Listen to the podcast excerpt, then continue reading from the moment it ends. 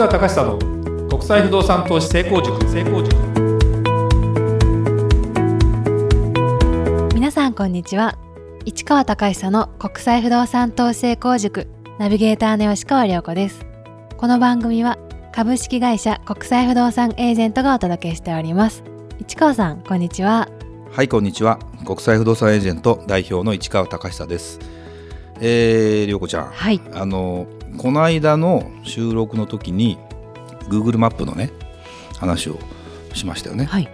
本当にあれ今ね、まあ、Google マップむちゃむちゃ便利であのもう外国に行くじゃないですか。で住所入れたらいっぱい出てくるっていうでしょ？で本当にもうねそれがもっと進化しているのは Google 翻訳っていうものが出てるの。知ってるよね？はい。あのまあ日本語に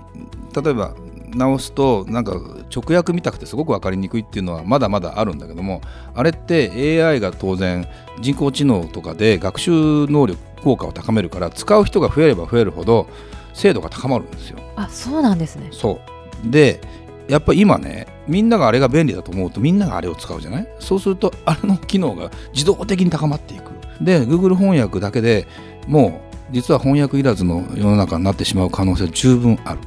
それが別に英語から日本語だけじゃないもう多多言語がもう入っててでもっとすごいのが、まあ、僕が持ってる iPhone だと今あの日本語までにはならないんだけど例えば僕らが今やってるドイツ語をドイツ語読めないなと思って英語にしたいなと思うとその Google, まあ Google 翻訳をのカメラっていうものをボタンを押してそこにかざすとそこの場で変わるんだよ。写真のまんま。写真のままその画像のまんま。英語の文字にバーッと変わってくるわけ。だからドイツ語の文章があった時にそのままこう照らしてそれが全部英語になっていくと一応英語が分かればもうそれなりに分かるじゃない？でっていうもうロシア語も同じみたいな感じなの。便利ですね。便利便利便利。もちろんドイツ語と英語の方が馴染みがある。もともと英語はドイツ語から発生し派生したりもしてるのでよりそのブレが少ないというかね。日本語になるとまあねいきなり変換する要素が非常に多いので、まあ、そう簡単にいかないだろうということもあるので。でもねこれは画期的ですね。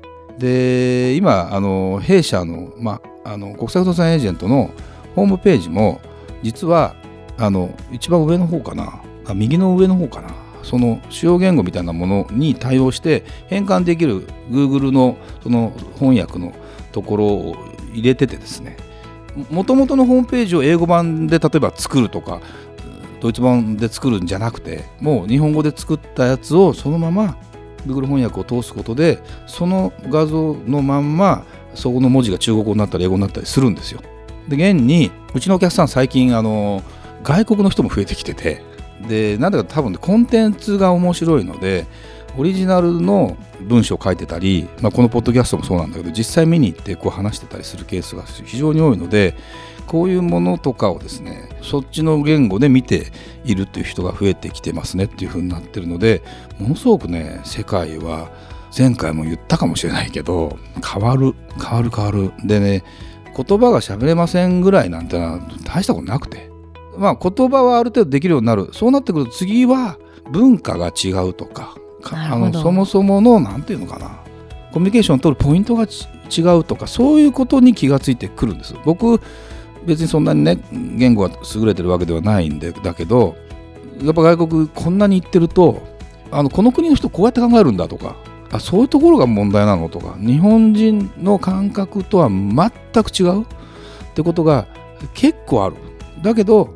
それは別に日本が全てじゃないし向こうの人は向こうの人で普通に思ってたりするしでもそれを知るっていうことがいかにねまあまだまだ大事なことかなと。もちろん別に戦争がなくなるとかねそんなもうそれで何かが大きく変わるわけではないのかもしれないんだけども少なくともよくよく見てみな。東京とかもそうだけどはい。外国人歩いてるよ普通に。そうですよね。結構ねこの会社の近くだって外外国人結構住んでるし主要なターミナル駅の近くとかに行くとまあいろんな国から来てる人いっぱいいるじゃない。でそれはもっともっと外国に行った方が当たり前なんですよ。普通にその移民暮らしてる人も結構多いし。でも日本もかなり増えたなという気がすごくする中で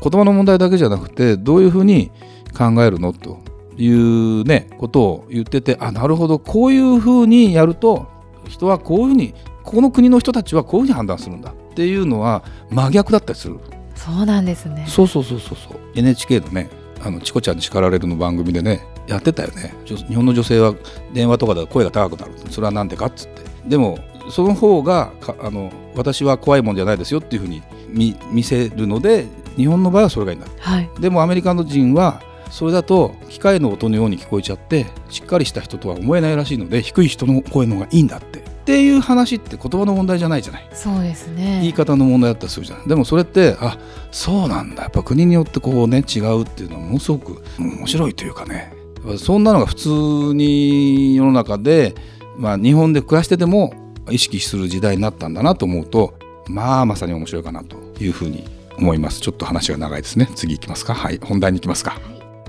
それでは今日の番組始まりです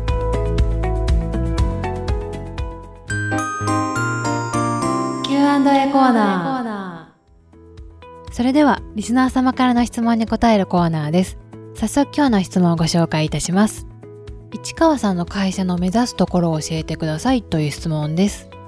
市川さんが社長を務めている株式会社国際不動産エージェントさんは単に海外不動産を売るのではなく投資家に対して本当に有益なセミナーを開催していたりドイツやアメリカを中心に先進国の不動産紹介を行っていると思いきやウズベキスタンやエストニアなどの不動産も扱っていると聞いています。また購入後の相談やセカンドオピニオン相談にも乗ってもらえるということですが御社の目指すところ教えていただけると嬉しいです。いつも応援しています。これからもご活躍を願っております。とのことです。はい、えー、嬉しいですね。嬉しいですね。嬉しいしまあ質問もまあ、やっとねこういう話が来たかなみたいなねあのさっきの冒頭の話でもあったけども本当にそのグローバル化していくんですね世の中が。でボーダレスというかですね境目がなくなっていくでも日本のいいところは何なのって今度今度クローズアップされてくるのかなとかえってと。で日本の地方都市でも例えば金沢とかに行くとその日本的な文化を求めて日本的な家に泊まりたいみたいなことでヨーロッパの人が来てくれてたり、はい、普通のビジネスホテル泊まっても面白くないとかそんなようなもう世の中になってきた中で僕らの目指すところはボーダレスな不動産の取引がもうもう言ってしまうとそれはそれが安心安全にできることを手助けする会社にしたいっていうのが、まあ、僕の目指すところなんですね。ただまあそう言ってしまうと非常にあの大きいしかっこよすぎるんだけども実際そのまあなんだろうないろんな次元があって海外って言った時点でわからない。不動産って言った時点でより怖い。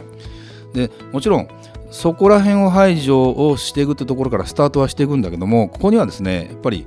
あの僕らの会社の目指すところはその皆さんが不安に思う不満に思うとかここら辺があったらすごく助かるんだなっていうところをサポートしてそれで、まあ、商売が成り立つようにしたいというのがあの本音なんだけどもこれって簡単にはなかなか難しくて、まあ、リスナーさんというか買って僕らとお付き合いしていただいている方自身がですねやっぱりお勉強を一緒にしていただきたいっていうのを非常に最近思います。あのー何でもかんでもですねこの人の言うことを聞いてれば全部正しいだろうと思ってそのイメージで行ってせっかく外国行ったからあの期待外れだったって言われるリスクもあるんです僕らも。でこれあの全部やろうと思うと僕らの全員が社員になっちゃったりするわけでそれって不可能なんで現実は。あのただ今後パートナーシップを組んだりそのいろんなボーダレスで世界の人たちとか世界にいる日本人の人たちとかとちゃんとリレーションを取ってきっちり日本人の方がですね海外行っても、まあ、それなりに安心してできるようなところのハードルまでは僕らが持っていくけどもあのそこのところの中でやれあなたたちから話聞いたからもう安心だと思い切って行ってみたら違うってちょっとその次元とまたちょっと違っててね。そのいろんなことは起きるよと。でそこの部分のことは自己責任の部分もあるしあの僕らも100%ってことではないけどもできる限りの情報は素直に話をする。でただあのご要望いただいて、えー、何か齟齬があったりあの不具合なことがあったらちゃんと直していく。これを繰り返していくしかない。その中で新しいことを今やろうとしているのでそういうところをですねちゃんと分かっていただいた上で扱いのできる限り国は広げたいと思ってる。これ別にその50カ国100カ国やるっていうことを今もう実は発表し始めてるんだけども、はい。それは何でかというとやっぱり知らないっていうよりは僕らの目を通して知っている国を増やしたい。その方が皆さんもあこんな国があるんだ。こんな都市があるんだ。だったら投資するチャンスとか行くチャンスがあってもいいんじゃないかと思うところに対して手が届くところまで持っていきたいと思ってる。だけどそこを全部が完璧にアメリカのここの都市と僕らが直接やってる都市と比べてぴったりそこまでのレベルに行くかというとそんなことはやっぱり難しいのでその間のね部分とかそこの部分を補うためには考え方とか勉強をして知識を得ながらですね皆さんやってっていただきたいなっていうところはもうお互いの協力がなくてできないなと。だからウズベキスタンをやる理由とかっていうのはやっぱりあの縁があってルートがあってなおかつ面白いと僕らが思っているからエストニアに関してもまあ似てるようなもん。でも実際あの全員に進めてるわけじゃない。要するにこういうリスクもあるしこういうことなんかは驚かないでねっていう方にしか難しいしでアメリカだからといって都市によっても全然違ったり例えばいるエージェントさんの雰囲気とかによっても合う合わないもあるんですよ正直言うと。でそこをあの全部任せてください僕らのあれですからって言って、はい、後でいやそんな人じゃなかったって言われてもこっちも困るしっていうとこもあるのでなかなかねその辺りは非常に難しいんだけどもあの夢ばっかり語ってな、ね、うちの会社はもう全世界を本当に制覇してなんてことを気持ちは言いたい気持ちもあるけどそのための下作り本当にしたい。でそれはね日本人だけじゃないんです僕実際。もうさっきのその Google 翻訳とかうんぬんとか使っていくと実はもう外国人のお客さんに外国の不動産を売ってもいいわけ僕ら。現にそういう問い合わせも来てます。韓国の人がどこだっけなヨーロッパの不動産買いたいんだけどっていうので、まあ、結果的にちょっとその年はつながらなかったんだけどもそんなようなこともできる時代になってきてそこに日本という中で仕事を見立てることによってなんだろうなクオリティが上がるというか安心感が増すようなちょっと抽象的な話で恐縮なんだけどもそんなような仕事の仕方をしていけたら本当にいいかなというふうに正直思ってます。なんで扱いの国はもちろん広げていくしお勉強もやっていくしまあいろんな意味での相談も乗れるところは乗っていくんで社員の数も今はまだ本当に少ないです。ただそれも皆さんの力を借りて、えー、もっともっとやっぱり増やしていけたらいいなとも思ってるし、えー、そこに関してはですねまあ焦らずに地道に一個ずつやっていこうかなというふうに思ってます。でそのためにもねあのもっともっと知ってもらわなきゃいけないかなと最近だからまあ別にお金使って広告やるってわけじゃないんだけどもその発信する方法をただセミナー来てくださいだけじゃなくてあの映像で配信するとかね、えー、やっぱり、えー、そんなような形をちゃんと取っていければいいかなというふうに思っておりますのでぜひ、えー、ご支援ご指導のほどお願いしたいなというふうのが社長の話かなという感じですかね。はいありがとうございました。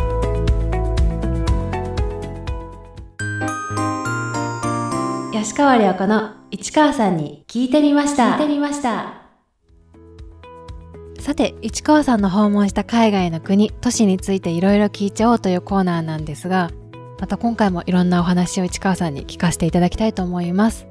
前回に引き続きアメリカフロリダについてお聞きしたいと思っているんですけれどもえー、今回は天気や気候のことをちょっとお伺いしたいなと思っております。ね、あの雨季があったり寒気があったりみたいなね、はい、中でちょっと湿気もありますと。であのカリフォルニアの西海岸とフロリダで住宅の事情が違うのは例えばプールがある家がありますと。これは別にアメリカなんでよくありがちじゃない。両方ともあるとするじゃない、はい、そのプールにあの網戸みたいな形でガチャッと守ってあるのがフロリダ州ですね網戸みたいなみたいなものにこう囲われてるんですよ。プールが。庭ごと全部。蚊が入ってこないようにしてるんですだから大きな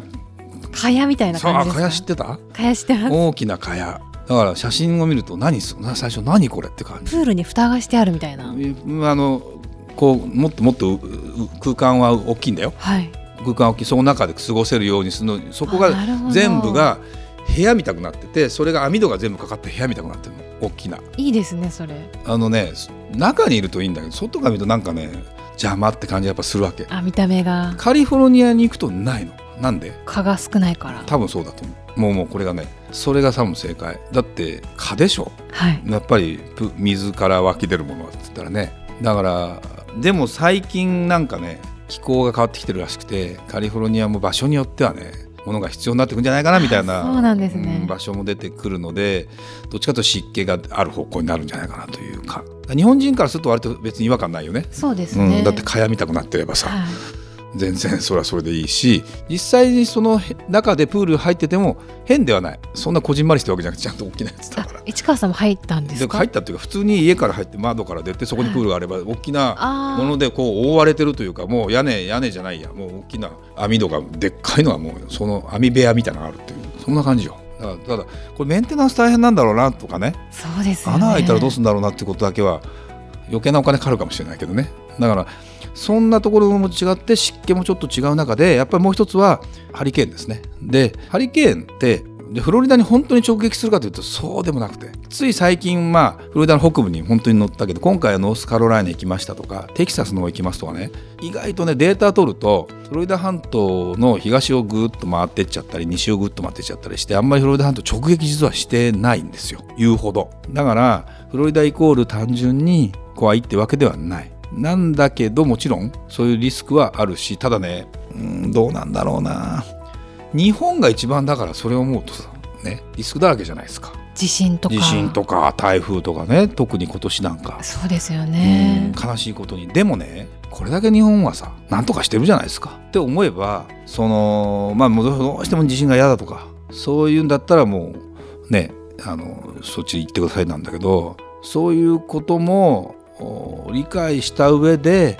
なんていうのかな不動産に関わるっていうのは日本人だからできるのかもしれないしね。そういうだってさ台風も来るし。はい。地震も来る、まあ、フロリダは地震は来ないんだけどそのただ最近そのやっぱり日本も気をつけなきゃいけないのはき大きな台風がいきなり来るもんね。でフロリダも気をつけなきゃいけないのはカテゴリーが大きなやつがやっぱいきなり来るって言った時の海の近くの高潮は一番気をつけなきゃいけない風が吹っ飛ぶか吹っ飛ばないかは本当に竜巻も含めてリスクはどこにでもあるので一概になんとも言えないんだけどもうん海際はそれなりのリスクを持ってまあ買うしかないよね海だもんね。そうですよね。うんだからそれは個人差だからね。でも海好きな人がはど7割ぐらいいるのかな、うん、僕はそうでもないんですけどそうなんですね。実は。はい。まあそんな感じですかね。市川さんありがとうございましたそれではまた次回お会いしましょう。ありがとうございました。ありがとうございました。